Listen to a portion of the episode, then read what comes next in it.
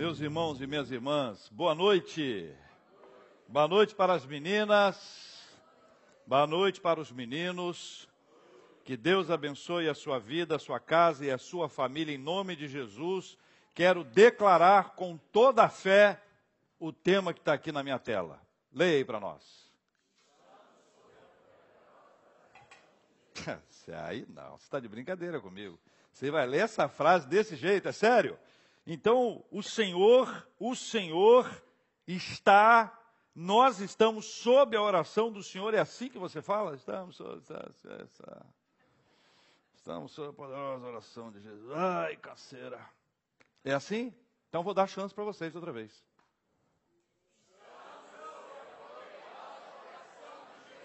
Tem militar aqui, eu vi militar aqui. Eu ouvi o boa noite do militar. Boa noite! Desculpa.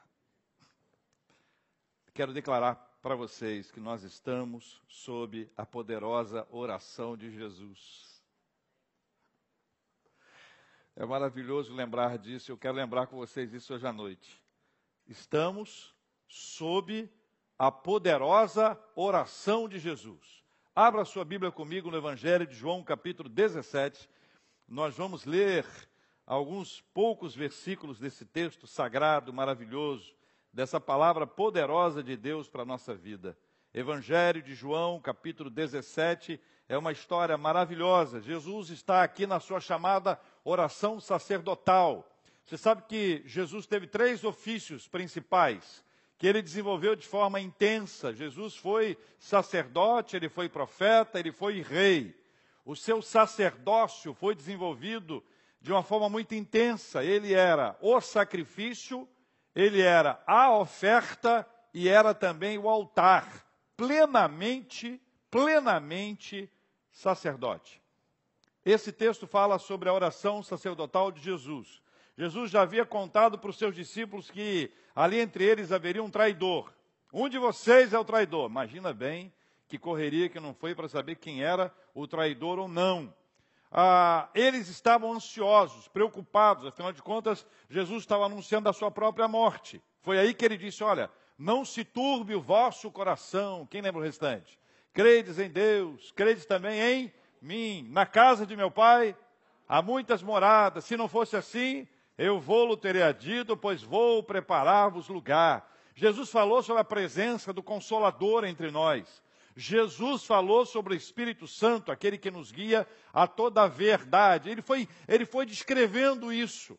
E nesta oração aqui, essa oração sacerdotal, ele traz algumas referências poderosas, mas eu queria ler com vocês tão somente esses dois versículos, 20 e 21. Diz assim: Não rogo somente por estes, mas também por aqueles que vierem a crer em mim por intermédio da Sua palavra, a fim de que todos sejam um, e como és tu, Pai, em mim e eu em ti, também sejam eles em nós, para que o mundo creia que tu me enviaste. Quero que você leia comigo agora. Abra a sua Bíblia. Evangelho de João, capítulo 17, versículo 20. Começa assim, ó. Não rogo por estes, mas também por aqueles que vierem a crer em mim, por intermédio da sua palavra, a fim de que todos sejam um. E como és tu, ó Pai, em mim e eu em ti, também sejam eles em nós, para que o mundo creia que tu me enviaste. Eu queria começar pegando essa, essa a primeira parte do versículo 20. Vou botar aqui na tela para você acompanhar junto comigo. Essa parte do não rogo somente por estes, mas também por aqueles que vierem a crer em mim.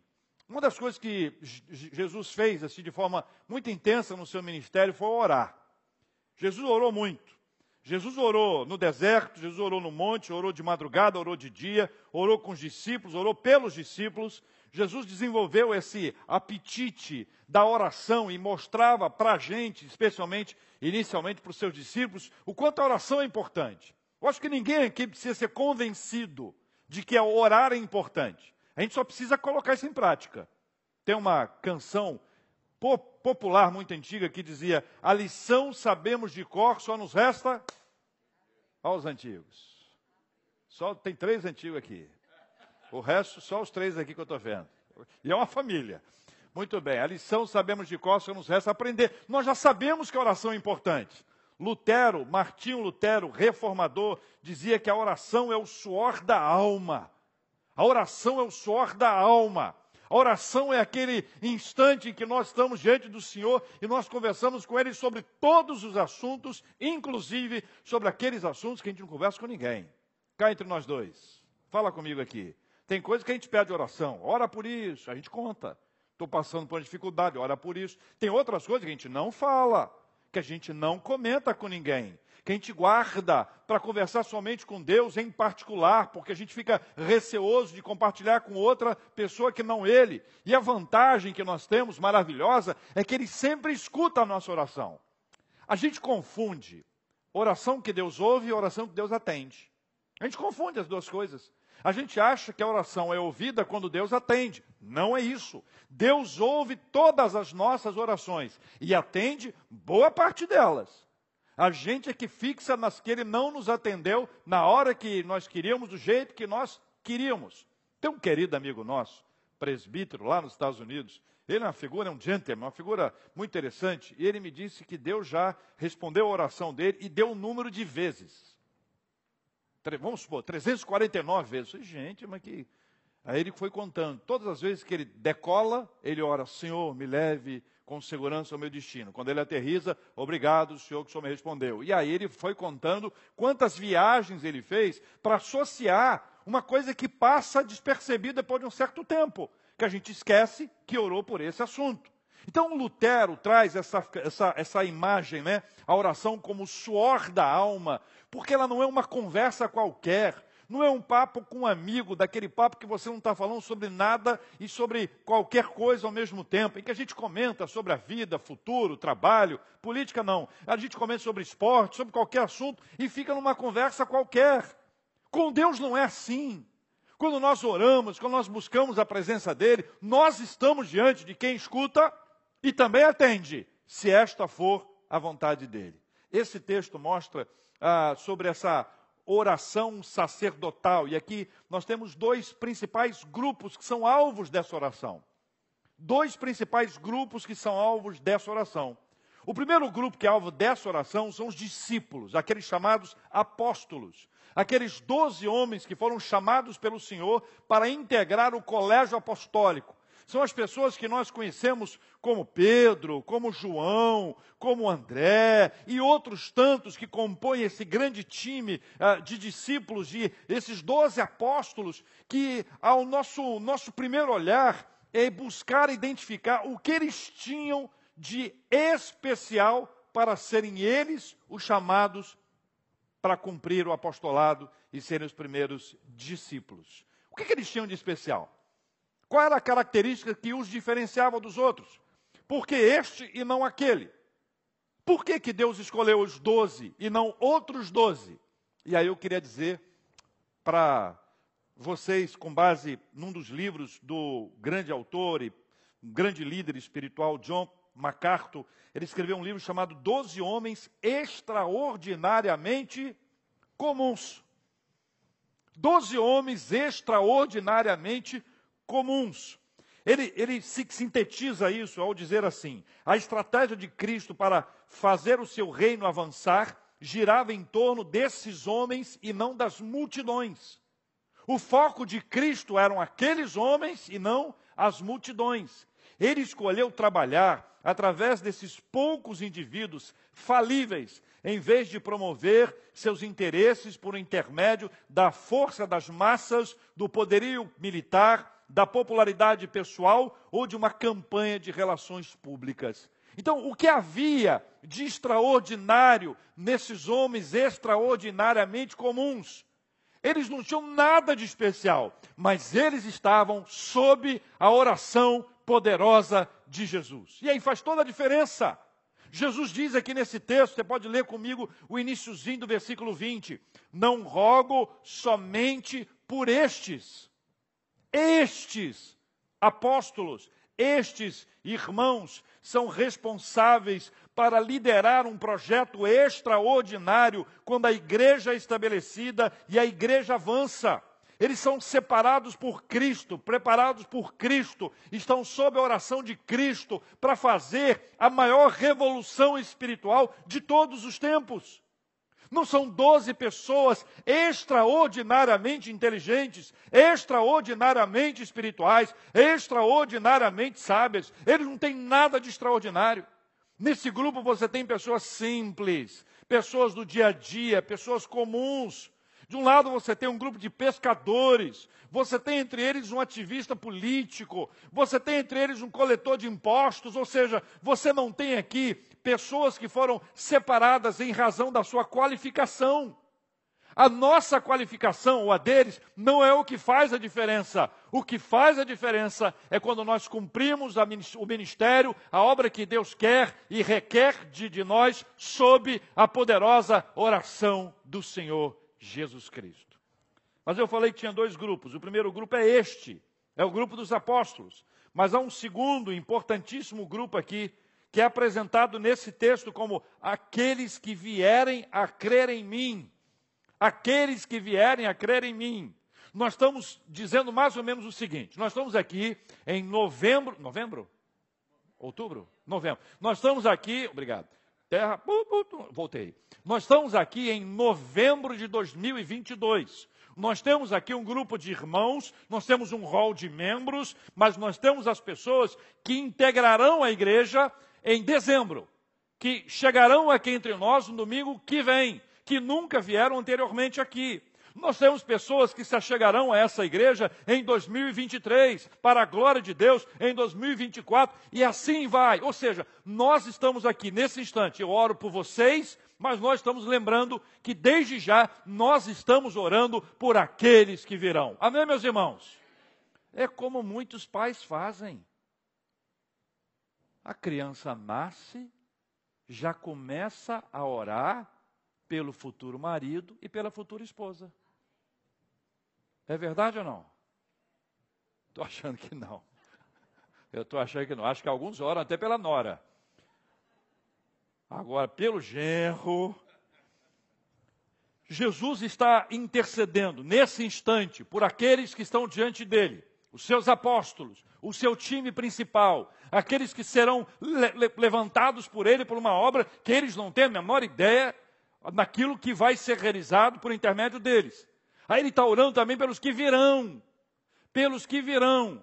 Então, por hipótese, nós estamos ali no começo do, do, do, ministério efetivo de Cristo, daqui a pouco nós estamos ali vi, vi, vivenciando a sua morte, e aí passa o tempo, vem o primeiro século inteiro, o segundo, o terceiro, e nós chegamos aqui pela graça de Deus no vigésimo primeiro separados, segurados, protegidos pelo Senhor. Esse texto nos assegura que o Senhor Jesus Cristo orava por aqueles que estavam diante dele, leia comigo, por aqueles que vierem a crer em mim. Agora pensa no que isso significa na sua vida. Pensa. Pensa quando você está atravessando um momento difícil, uma hora complicada da sua história, e alguém diz: Estou orando por você. Eu saio no embalo eu saio embalado, porque se eu sei que tem um grupo de pessoas intercedendo pela minha vida, eu estou firme e forte, eu vou em frente. E você também? Amém, meus irmãos? Estou achando que vocês não estão muito amém hoje não, hein? Já contei dezenas de vezes, vou contar outra vez. Durante o período que eu fazia quimioterapia, lá naquela clínica, sentado aqui, de frente para ali, eu orava antes de começar. Eu tenho um catéter aqui em cima, está aqui até hoje, bonitinho. E aí colocava aqui, enquanto eu estava lá recebendo a quimioterapia, tinha um grupo de pessoas da nossa igreja orando por mim. Você acha que eu estava preocupado? Eu estava tranquilo, só não dormia para não dar mole. Tem gente que dorme. Quimioterapia, você já foi, já acompanhou? As pessoas dormem, dormem, coberta, ronca, é uma doideira. Eu não ia dar esse mole ali na frente de todo mundo, né? Tem sempre alguém com a câmera. Aí ficava atento, mas ficava em paz. E a oração era: Senhor, que o Reve não sinta o efeito da quimioterapia. Eu saía da quimioterapia animadíssimo, era um perigo, agitadíssimo. A primeira vez que eu fiz a quimioterapia, eu saí de lá dançando. E eu sou presbiteriano de origem. Sabe o que isso significa, né? Não danço nada, absolutamente nada.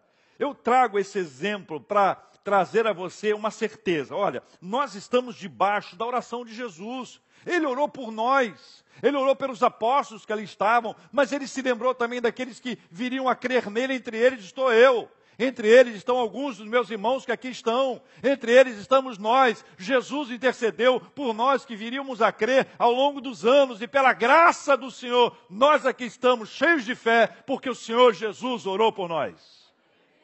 Ah, meus irmãos, esse texto diz que ele fez algumas orações. Eu quero pedir que você acompanhe com seu olhar e ouça comigo aqui o capítulo 17, versículo 11, uma oração que ele fez. Versículo 11, ele diz assim: Olha, já não estou no mundo, mas eles continuam no mundo, ao passo que eu vou para junto de ti. Agora, escuta só a oração que ele fez: Pai Santo, guarda-os em teu nome que me deste para que eles sejam um, assim como nós. E eu queria ressaltar: Pai Santo, guarda-os em teu nome. Jesus ora para que nós sejamos protegidos, preservados e guardados em nome do Senhor. Não há quem possa nos guardar melhor do que o Senhor. Então o que ele pede? Pai Santo, guarda-os. Guarda-os. A oração de Cristo é para que nós sejamos guardados. E esse, esse verbo guardar é o mesmo que proteger, é o mesmo que preservar. Nós estamos diante de uma proteção divina que nos blinda. Agora, cá entre nós, não é para nos blindar de uma coisa deste mundo somente, mas é uma questão espiritual. Nós consideramos a doutrina da perseverança dos santos, tendo como uma de suas bases esse texto. Isso significa que nós somos guardados quanto à nossa vida espiritual por Jesus, não por nossa causa. Nós não conseguimos perseverar na fé por causa do nosso esforço, mas nós só perseveramos na fé por causa de Jesus. Ele é quem nos guarda, Ele é quem nos protege, Ele é quem nos livra do mal, Ele é quem coloca a sua poderosa mão sobre a nossa vida. A lindíssima e abençoada Bíblia de Genebra ensina que a perseverança significa contínuo apego a uma crença, apesar do desencorajamento da oposição. De, a, a, ainda que a razão, a, ainda que exista uma razão para esmorecer, o Senhor nos fortalece para preservarmos a nossa fé. Um articulista escrevendo sobre esse tema, ele disse: ah, a perseverança dos santos nos dá a garantia de uma viagem segura e nos garante a chegada ao destino final. Porém, longe de nós incitar a irresponsabilidade, que isso é um problema quando se fala de perseverança dos santos, é irresponsabilidade. Ah, é? Ela é um motivo a mais para nos dedicarmos à consagração e à fidelidade. Ela é um dos motivos para corrermos com dedicação à carreira cristã, mesmo em meio a todas as dificuldades que surgirem no trajeto. Por causa desta sublime doutrina, podemos dizer, como o apóstolo Paulo: porque eu sei em quem tenho crido, estou bem certo que Ele é poderoso para guardar o meu tesouro, o meu depósito, a minha salvação até o dia final. Porque na hora que você achar que a salvação está na sua mão, olha, você segura essa salvação sua aí. Agora, quando você entende que a salvação é uma graça divina, que a preservação da, da, mesma é uma obra espiritual, e a minha parte, a minha parte é seguir ao Senhor, é obedecer a Ele, é caminhar na presença dEle. É por isso que o articulista chama atenção para a irresponsabilidade. Porque tem gente que quando ouve isso, ah, é, pé na jaca. Vai. Vai. Não é isso. Pelo contrário, é dedicação. É gratidão. Eu sou agradecido ao Senhor pelo que Ele me deu. O Senhor me visitou, o Senhor me amparou, o Senhor me abençoou, o Senhor me preservou, o Senhor está comigo. Como é que eu vou ficar? Como é que eu vou me afastar dele? Como é que eu vou ficar negligente quanto àquilo que Ele me deu? Pelo contrário, Eu preciso estar cheio de alegria na presença dele por saber que o meu lugar no céu está garantido pelo Senhor e não pela minha obra, pela graça de Deus e não pelo meu esforço. E assim, pela graça do Senhor, eu vou morar no céu. Tem até uma música assim. Não tem? Ninguém ajuda, né? Só olha para mim e diz que tem, tem. Eu só sei a última parte. Eu vou morar no céu. Não, não é essa não. Essa, essa aí, ó, ó. Voltou a fita há bastante, muito tempo. É, é mais recente. É mais recente. Quando eu morrer, vou morar no céu. Ah, obrigado pelos colaboradores, tá? Então, não vou pedir para vocês mais nada. Volta para a internet aqui. Você que está na internet, me ajuda. Vocês não. Só vocês. Aí quem estiver acompanhando na internet me, me, traz aqui a informação, se é que existe, né? Eu posso ter inventado, de vez em quando eu invento. Uma segunda oração está no versículo 15. Olha o versículo 15 aí, por favor. Leia comigo, por gentileza, irmãos e irmãs. Não peço que. Você tem versículo 15 aí na sua Bíblia? Tem? Então me ajuda aqui. Versículo 15, o que, que diz? Não peço que os tires do mundo, e sim que guardes do mal. Pelo Senhor somos protegidos e guardados do mal. Aí nós temos uma outra dimensão do guardar. A primeira é uma dimensão espiritual, a outra tem essa característica diária aqui na nossa vida. Olha, meus irmãos, essa oração aqui nós precisamos fazer sempre. Senhor, guarda-me do mal. Vou pegar a Avenida Brasil, guarda-me do mal. Linha amarela e linha vermelha, guarda-me do mal.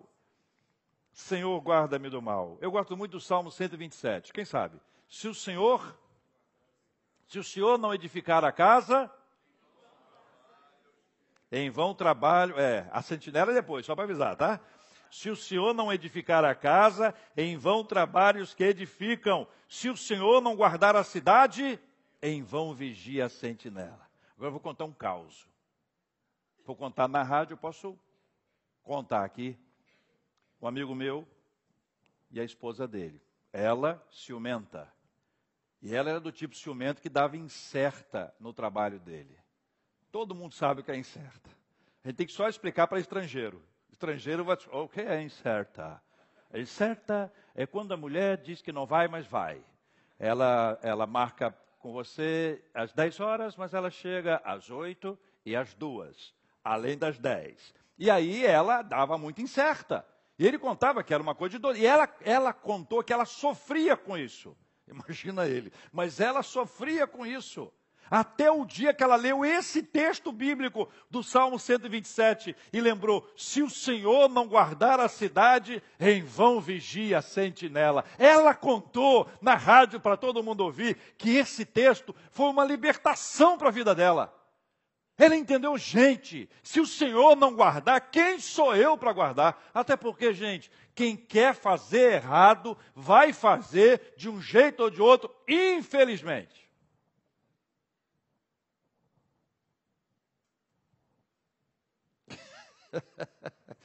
Aquela hora que você dá uma olhadinha. É tão legal quando você vê esse texto, porque Cristo disse: Olha, é, não peço que os tires do mundo. E aqui, quando essa frase é dita, ela, algumas janelas são abertas, né? Não peço que os tires do mundo. Então, não existe aqui, para o cristão, a ideia de você fugir. Você, vamos fazer o seguinte, gente, vamos fazer, vamos fazer uma tendona para a gente, uma tenda bonita. Não, tenda não, resort. Nós aqui gostamos de resort, nós não gostamos de tenda. Negócio de três tendas não dá para nós, nós gostamos de três resorts. Aí nós vamos fazer um negócio e vamos sair desse mundo, gente. Esse mundo está muito doido. Olha, as pessoas estão doidas, as pessoas estão brigando por qualquer motivo, as pessoas estão agressivas. Vamos fazer o seguinte: vamos fazer o nosso resort, o resort das Américas. Ó. Oh. E vamos, não é essa a ideia. Deus não quer, Jesus orou para que nós não saíssemos desse mundo. Nós estamos nele, mas não é para ir para um lugar, para ficar isolado, para ficar afastado, para abandonar as coisas, não. Não é essa a intenção. Ora, qual seria o motivo de Jesus dizer assim: Vós sois o sal da terra e a luz do mundo, por isso corram do planeta, se escondam num cantinho e vivam uma vida afastada das outras pessoas. Faz sentido? Não faz sentido. A janela 2 que abre é que a cultura desse mundo, ainda que gestada pelo mal, ela não tem poder em si mesma de nos afetar a ponto de nos destruir. Ela não tem o poder de acabar com a gente, a não ser que a gente não use a proteção devida.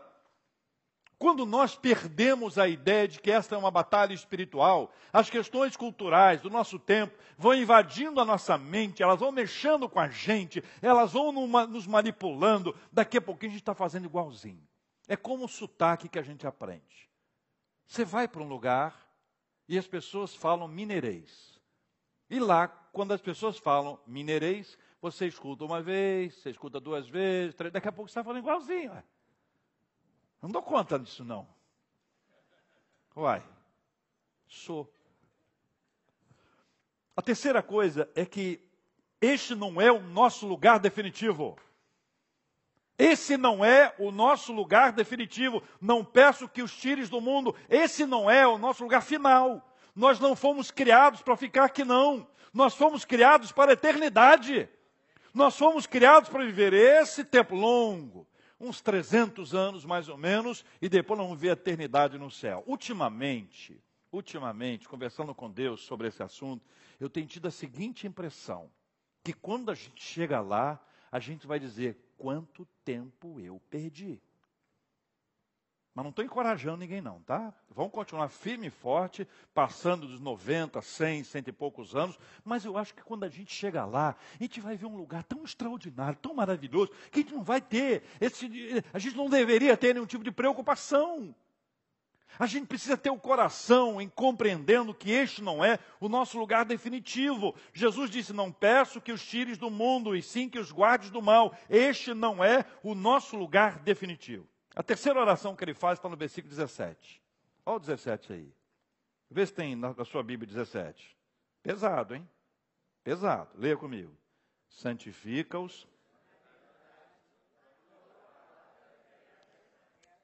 A tua palavra é a verdade. Você sabe que santificar é, é, significa uh, separar do uso comum. É, uma espécie de consagração, onde você separa daquele, daquele uso habitual e você agora tem um uso especial. Quando uma pessoa é, é dedicada, é consagrada ao ministério, ela deixa as coisas da vida dela e passa a ter como prioridade as coisas do reino. Então, nós abandonamos toda a nossa carreira e passamos a ingressar no ministério. E aí Deus pode nos usar no ministério em diversas áreas, mas são consagrações, estão separados para isso. Quando Jesus ora e diz: santifica-os na verdade, a tua palavra é a verdade, é que essa santificação ela tem uma ação divina a verdade. Jesus disse: Eu sou o caminho, a verdade. A palavra é a verdade. Ou seja, quanto mais perto da palavra, mais nós seremos santificados, consagrados, separados, purificados. É por isso que muita gente não gosta de ler a Bíblia, porque ela aponta os nossos defeitos, ela mostra aonde nós estamos errados e nós estamos cada dia mais mergulhados numa cultura em que nós não queremos receber correções, nós queremos receber elogios. Seu lindão,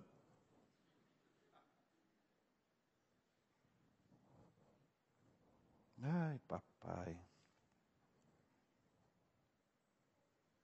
Palavra de Deus. Quanto mais eu me aproximo dela, mais eu aprendo. Quanto mais eu aprendo, mais eu sou transformado. Quanto mais transformado, mais purificado, santificado, separado pelo Senhor, e vou caminhando na presença de Deus. Jesus estava ali com seus discípulos, dizendo: santifica-os na verdade, a tua palavra é a verdade. Ao longo dos anos, nós fomos recebendo essa construção maravilhosa, que é a palavra de Deus, que vai nos santificando, que vai nos purificando, e ela nos aperta. Tem hora que a Bíblia puxa a nossa orelha, tem hora que a Bíblia dá uma cajadada. O cajado tinha ou tem duas funções. A imagem é essa. Você já viu isso? Claro que você já viu, né? É, é, é, uma, é um pedaço de pau bem grande assim, madeira. Aqui em cima é assim, circular. Embaixo tem uma ponta. O pastor de ovelhas, ele anda com aquilo na mão. Tum, tum. E tem cara de mal. Tum, tum. Aí, se a, se a pessoa, se a ovelhinha estiver caindo no abismo ou indo para um lugar perigoso, ele envolve a cabecinha da ovelha e puxa com um cajado, essa parte de cima. É assim que ele faz, protege a ovelhinha. Agora, se for um lobo, ele pega a outra parte pontuda e tum no, no lobo. Então, de vez em quando, é melhor a gente sentir a cajadada com a parte de cima do que o tum. Concorda comigo ou não? Hum? É, me, é, melhor, ó, é melhor puxar na cabeça, trazer assim para pertinho do que o. Qualquer outra parte? Tum. Versículo 24. Última oração que nós vamos ler aqui. Diz assim: Pai, a minha vontade é que onde eu estou estejam também comigo os que me deste, para que vejam a minha glória que me conferiste, porque me amaste antes da fundação do mundo. Isso aqui é um caminhão de coisas. Vou ser bem objetivo. Primeiro, começar pelo final. Antes da fundação do mundo. É lindo ver isso. Porque os reformados enxergam isso como algo que Deus fez antes da nossa existência.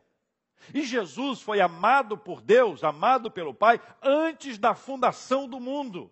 A Trindade, Deus Pai, Deus Filho, Deus Espírito Santo, a construção de todas as coisas, a formação do mundo acontece na presença Deus Pai, Deus Filho e Deus Espírito Santo. Então, antes da fundação do mundo, essas coisas são realizadas.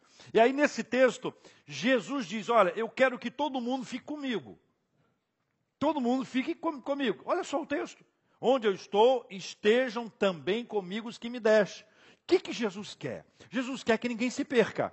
Ele quer todo mundo pertinho. Então, quando ele vê uma pessoa que está se afastando, ele diz: Fulano, vem para cá, vem para cá. Aí está pertinho, está próximo. Essa coisa do relacionamento, que aqui no Rio a gente sabe muito bem o que é isso, a gente gosta de estar perto da, da, das pessoas. Nós vemos um parto terrível de dores, porque a gente não conseguia abraçar a pessoa, e hoje não abraça porque não quer, mas antes não abraçava porque não podia. Então a gente tem essa, essa, essa imagem de Jesus nos atraindo, a presença dele, trazendo a gente para perto. Sabe qual é a imagem que, que, eu, que eu fiquei? Uma Kombi. Uma Kombi, vai, vai, entra aí, entra aí, entra aí, pode vir, é, cá mais um, pode chegar, pode chegar, e eu, pode chegar, e aí está todo mundo ali na Kombi, vamos junto na Kombi, vamos junto na Kombi, é nesse ritmo, a Kombi é nesse ritmo, você sabe disso, quem já andou de Kombi cheia, é nesse ritmo que a Kombi vai. Então, essa ideia de Jesus dizendo: Olha, eu quero que vocês fiquem comigo, porque onde vocês estiverem, eu quero que vocês estejam comigo, eu esteja com vocês, nós vamos juntos até o final. E aí ele diz que nós vamos ver a sua glória. Aí eu é essa música eu lembro. Eu vejo a glória do Senhor hoje aqui. Laia, laia.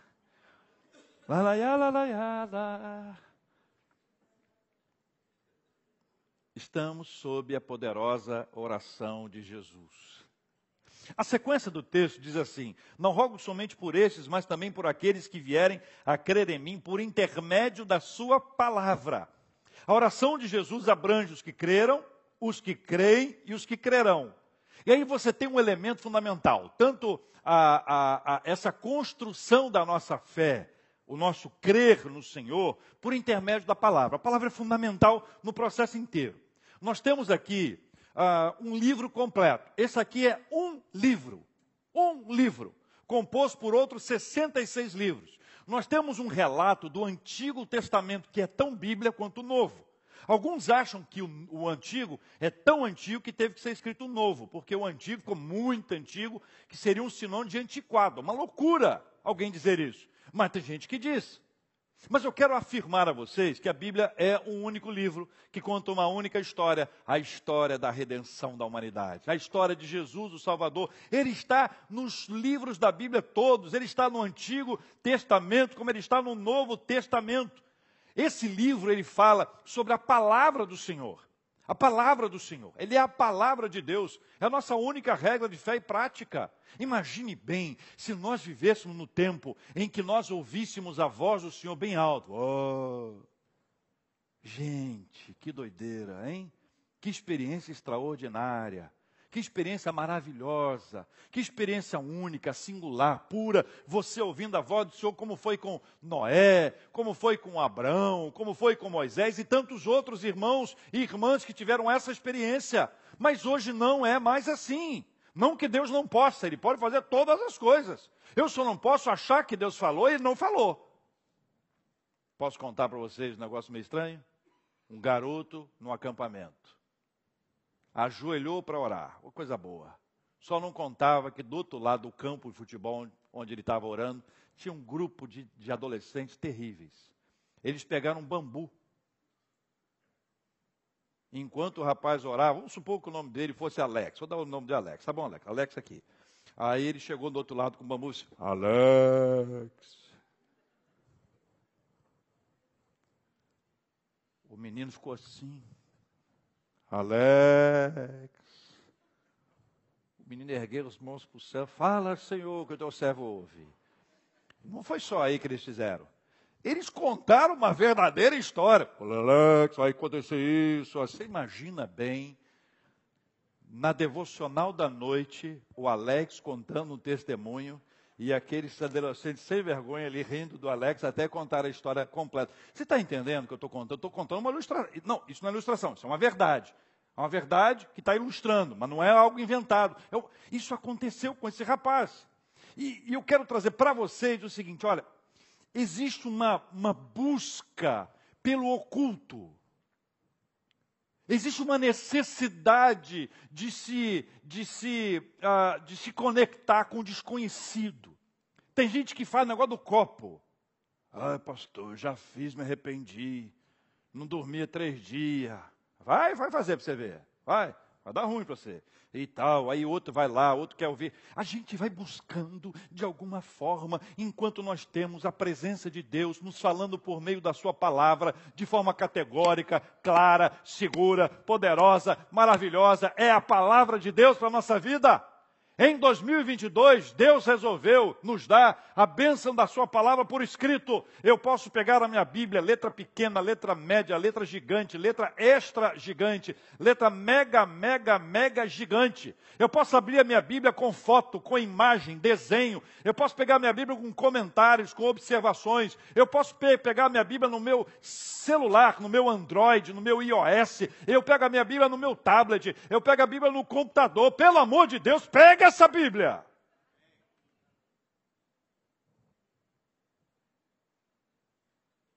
Amém. O texto continua dizendo, de uma forma preciosa, essa experiência linda do Senhor ao nos dizer, a fim de que todos sejam um, e como és tu, ó Pai, em mim e eu em ti, também sejam eles em nós, para que o mundo creia que tu me enviaste. Algumas comunidades compreenderam essa oração como a vontade de Deus de que nós temos ser iguais. Você já pensou se tivesse isso? Eu já acompanhei comunidades em que as pessoas se vestiam de forma igual. O pior de todos que eu vi foi o penteado igual.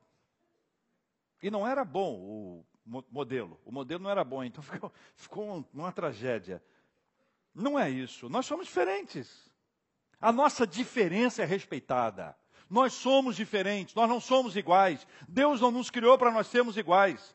Deus não criou, pegou seus discípulos, escolheu a turma dele lá, aqueles doze irmãos que foram os primeiros que avançaram, eles não foram escolhidos por serem parecidos, eles foram escolhidos por serem diferentes. A diferença é o complemento. E aí Deus foi nos dando doze talentos. Para cada um, Deus deu pelo menos um donzinho. Um donzinho você tem. Graças a Deus, pelo menos um. Pelo menos um você tem. Então, esses dons são diferentes. Um recebe este dom e outro aquele dom. E nós nos complementamos porque nós estamos aqui reunidos por causa do Senhor. Essa é a ideia que o Senhor nos trouxe de que, apesar das nossas diferenças, nós somos parecidos com Cristo. Este é o ponto. A questão não é que você se pareça comigo. Deus te livre. A questão não é eu ser parecido com você. Quem dera, lindão. Não é essa a ideia. A ideia é que nós dois vamos ser parecidos com Cristo. É essa que é a virada do jogo. A nossa possibilidade de unidade não é que nós falemos a mesma coisa do mesmo jeito, ajamos da mesma forma, vistamos as mesmas coisas. Não, não é isso. O grande desafio, a pérola de Deus para nós, é que a nossa unidade é que nós vamos ser iguais a Jesus. Este é o modelo da nossa vida. Modelo da nossa vida, nós temos que ser como Jesus. Amém? Vamos para a cruz, amém? Diminuiu. Não é Santa Cruz, não, hein? Santa Cruz é só seguir reta. Chega lá. Nós somos chamados para sermos iguais a Jesus. E esse é o grande desafio de Deus para nós, a fim de que todos sejam um. Hoje de manhã eu falei um negócio que quero repetir hoje aqui, à noite. Até agora há pouco. Um grupo de cá, deixa eu ver que mão é essa, direita. Um grupo de cá era 22. E o grupo de cá era 13. Agora nós não somos nem 22, nem 13. Que número que nós somos? Um. Lógico, somos um. Certo, irmãos? Vou repetir, que às vezes tem que repetir, né?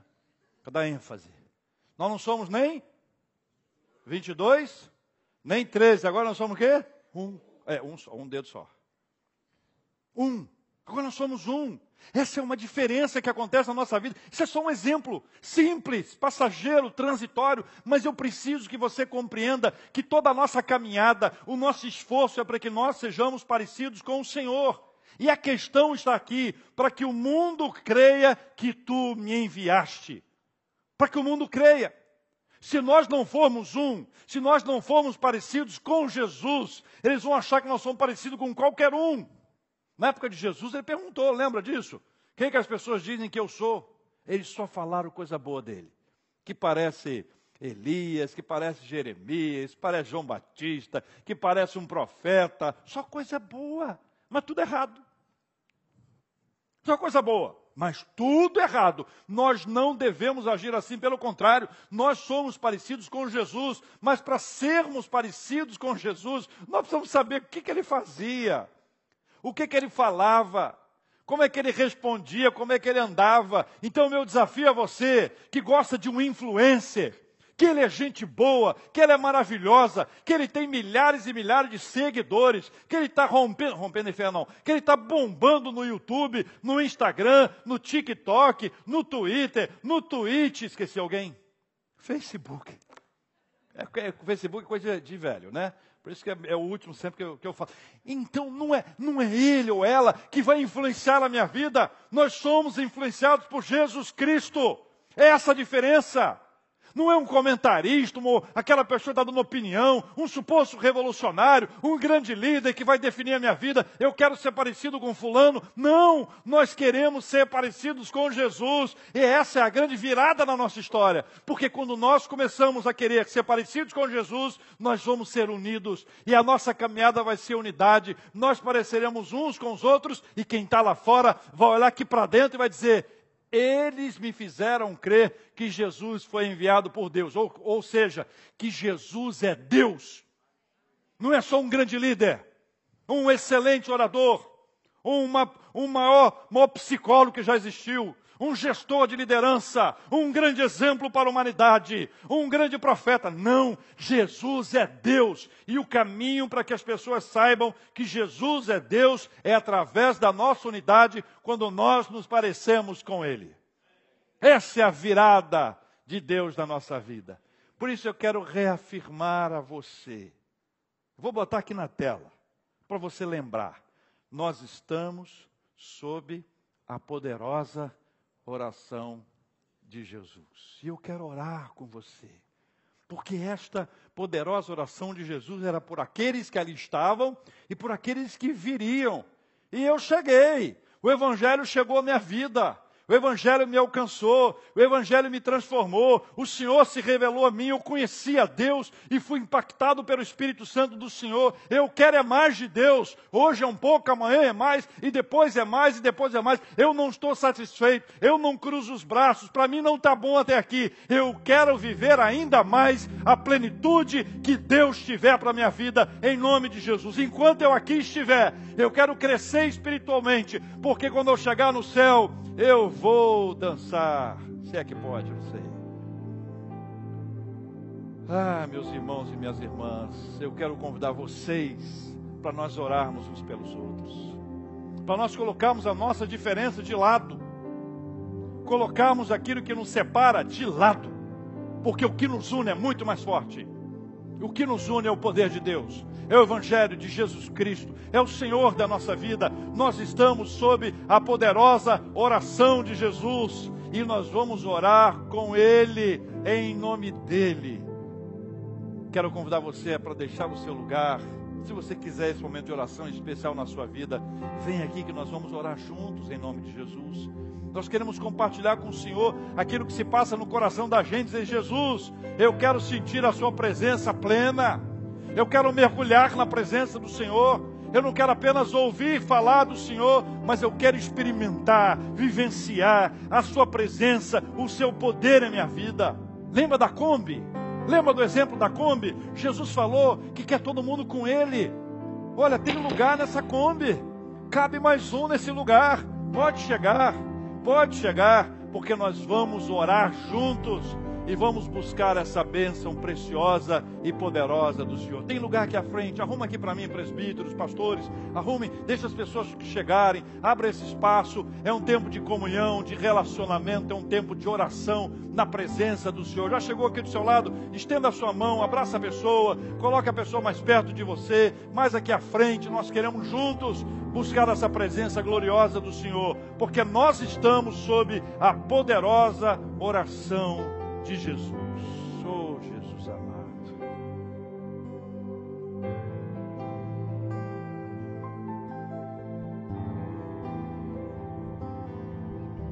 Nós cremos por causa da palavra. Nós cremos por causa da palavra. Oh, Jesus. Oh, Jesus.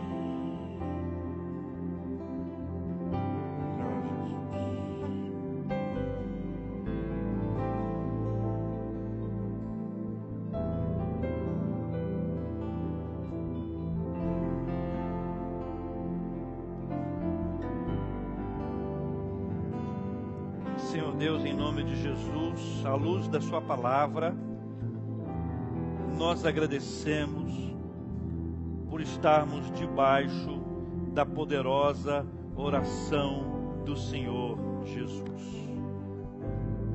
O Senhor é quem guarda a nossa vida espiritual, o Senhor é quem nos guarda de todo mal. O Senhor é quem nos abre a janela para nós entendermos que o nosso lugar, enquanto aqui estamos, é aqui. Que aqui nós somos chamados para vivermos como sal da terra e luz do mundo. O Senhor é quem nos une, porque nós não queremos ser parecidos com grande influência, não queremos ser parecidos com uma grande personalidade, nós queremos nos parecer com Jesus. Jesus. Jesus. Nós queremos ser parecidos com o Senhor Jesus. A despeito das nossas fraquezas, dos nossos pecados, das nossas falhas, nós rogamos ao Senhor, ajuda-nos não queremos viver uma vida mais ou menos espiritual. Nós queremos mergulhar num crescimento, num desenvolvimento espiritual, nos parecendo cada vez mais com o Senhor. E é o Senhor quem comanda a nossa vida. Nós queremos seguir os seus passos, fazer como o Senhor fez, fazer como o Senhor nos ensina, e nós queremos fazer isso para a glória do Senhor. E aí nós seremos mais parecidos com o Senhor e por isso nós estaremos mais unidos E essa união é uma declaração para toda a nossa comunidade que o Senhor Jesus foi enviado por Deus Pai, ou seja, Jesus é Deus Filho.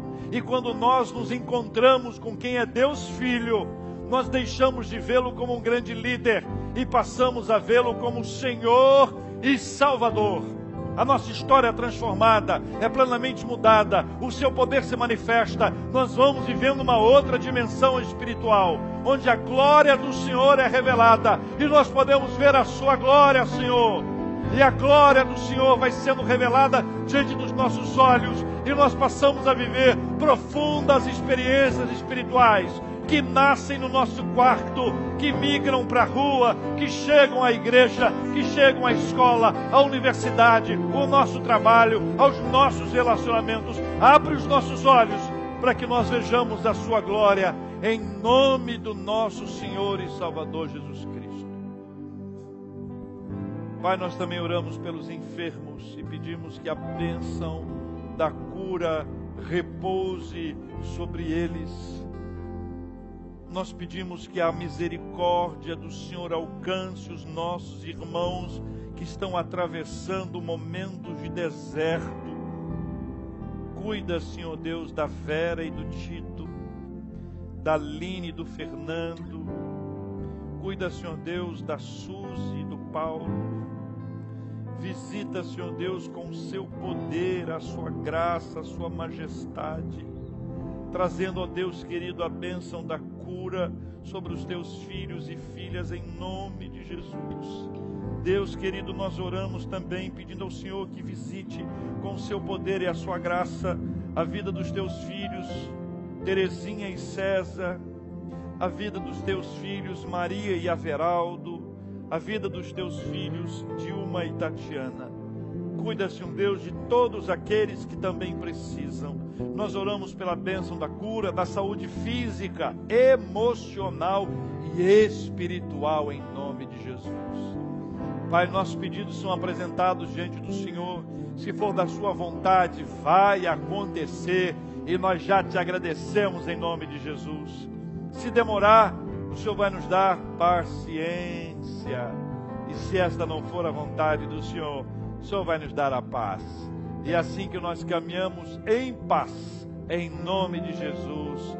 Amém e amém. Dê um abraço quem está pertinho de você aí. Deixe uma palavra boa em nome de Jesus.